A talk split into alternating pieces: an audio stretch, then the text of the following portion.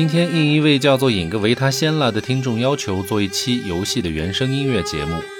大约在两千年前后，有两个作品先后因为子弹时间在其中的大量运用而成为那个时代的宠儿。第一个作品就是一九九九年开始陆续推出的《黑客帝国》系列，其中大量运用的子弹时间让所有观众耳目一新。电影本身所制造出来的科幻效应也轰动了全球。关于这部电影的原声音乐，我会在今后推出节目。今天我们先来讲一下另外一个因为子弹时间而走红的作品《马克思佩恩》。其实说起来，我一开始接触到这个游戏的时候，对这个名字实在是没有什么兴趣。这其实也是东西方文化差异所造成的。我们东方无论中日韩，对于影视作品的命名，往往都喜欢用几个高度概括作品内容的字眼，或者作品中有特殊意义的物件或者事情来对作品命名。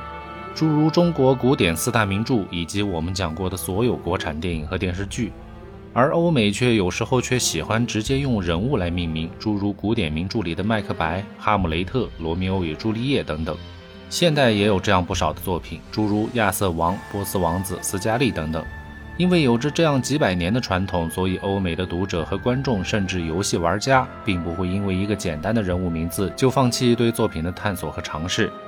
初代的马克思·佩恩是二零零一年的作品，而《黑客帝国》第一部是一九九九年的作品。要说马克思·佩恩的子弹时间没有受到电影的影响和启发，那就是扯淡了。但幸好游戏是有样学样，把子弹时间这个概念从观赏的角度演变到了可以互动体验的程度。单从这一点来说，卖点就足够强大。而到了第二代作品当中，部分场景还直接向《黑客帝国》致敬。这种向经典致敬的桥段，在其他的游戏当中也有，比如我们讲过的《使命召唤：现代战争》当中就有致敬《勇闯夺命岛：监狱大战》的桥段。而马克思·佩恩向《黑客帝国》致敬的桥段，不仅仅是消化吸收了子弹时间的概念，更是模拟并重现了《黑客帝国》当中两位主角在大厅枪战的精华部分，这就使得玩家们大呼过瘾。毕竟看了一部爽快的电影和玩了一部爽快的电影，在本质上还是有很大区别的。游戏和电影有时候就是这样一种美妙的共生关系，所以一旦有了经典的 IP 之后，电影就会改编成游戏，而游戏同样也会改编成电影。马克思·佩恩同样也出过电影，2008年的时候由马克·沃尔伯格主演，但不知道什么原因，似乎游戏改编的电影无一例外都会比较失败，最成功的可能只有2001年的第一部《古墓丽影》吧，评分7.1。不要小看了这个分数，这已经是游戏改编的电影里数一数二的分数了。马克思·佩恩的电影分数只有可怜的五点五，连及格线都还差着零点五分。好莱坞其实完全有能力讲好一个游戏所要表达的故事，毕竟游戏的剧本已经是现成的了，甚至连分镜头脚本可以说都是现成的。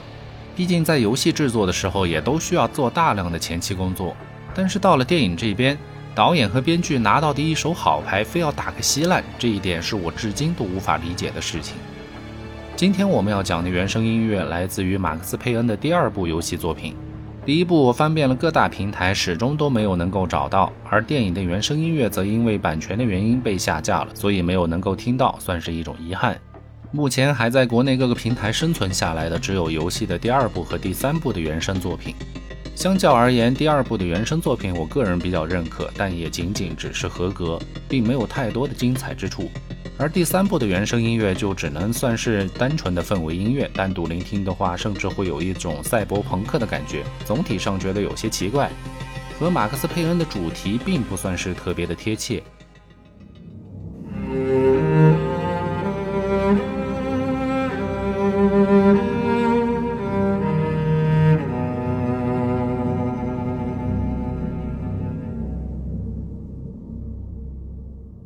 第二部的原声音乐来自一位芬兰的摇滚歌手兼创作者卡特西哈卡塔。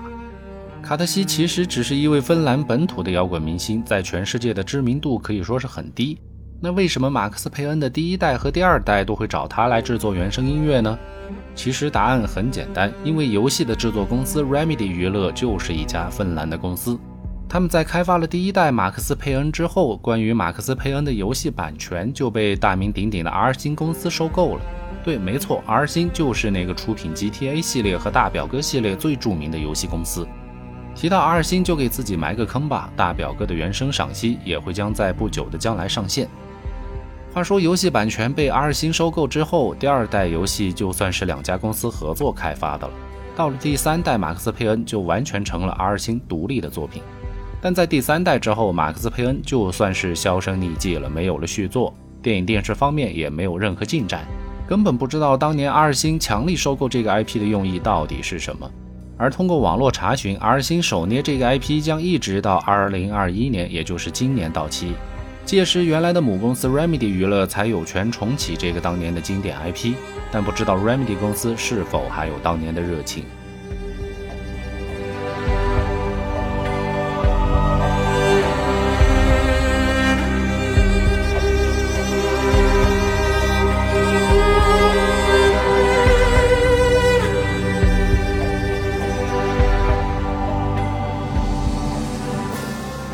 说回到音乐本身，卡特西为游戏制作的原声音乐总体上还是非常符合游戏中的人设和情节设定的。因为马克思佩恩本身的悲剧色彩，所以卡特西将主题音乐塑造成了一种略显压抑的氛围。主体乐器采用了大提琴的 solo 来表达一个中年男人的质感，音符大量采用小调和弦来营造一种悲观的情绪，突出男主的精神世界。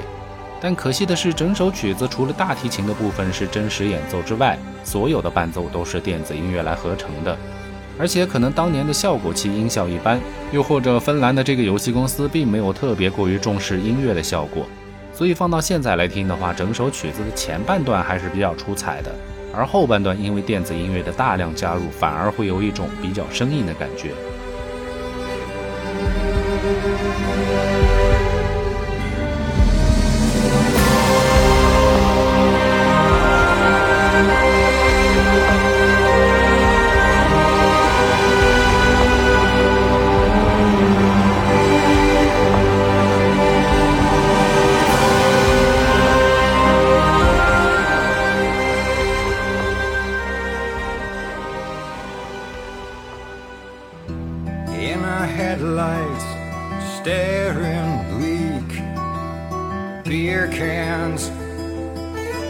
Deer's eyes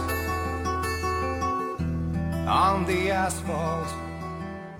第二首《Late Goodbye》，这是一首通关时的曲子，但不是卡特西的作品，而是另外一个芬兰摇滚乐队 Poets of the Fall 的作品。这首2004年创作的作品就是专门为马克思佩恩第二部编写的，也成为了当时红极一时的单曲作品。整首歌曲氛围相当不错，在凸显了马克思佩恩孤傲的性格同时，也将他向往正常生活、渴望爱与被爱的热情充分表达了出来。歌曲整体节奏为一首不插电的摇滚作品，但曲调上又似乎有着一种美式民谣的风格。主唱略带忧郁但干净的嗓音在整首歌当中都非常突出，和乐器配合的可谓是天衣无缝。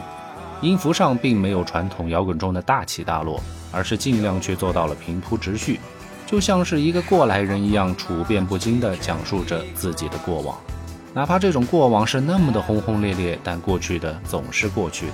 此刻讲述的就仿佛只是别人的故事一样，和自己毫无关系。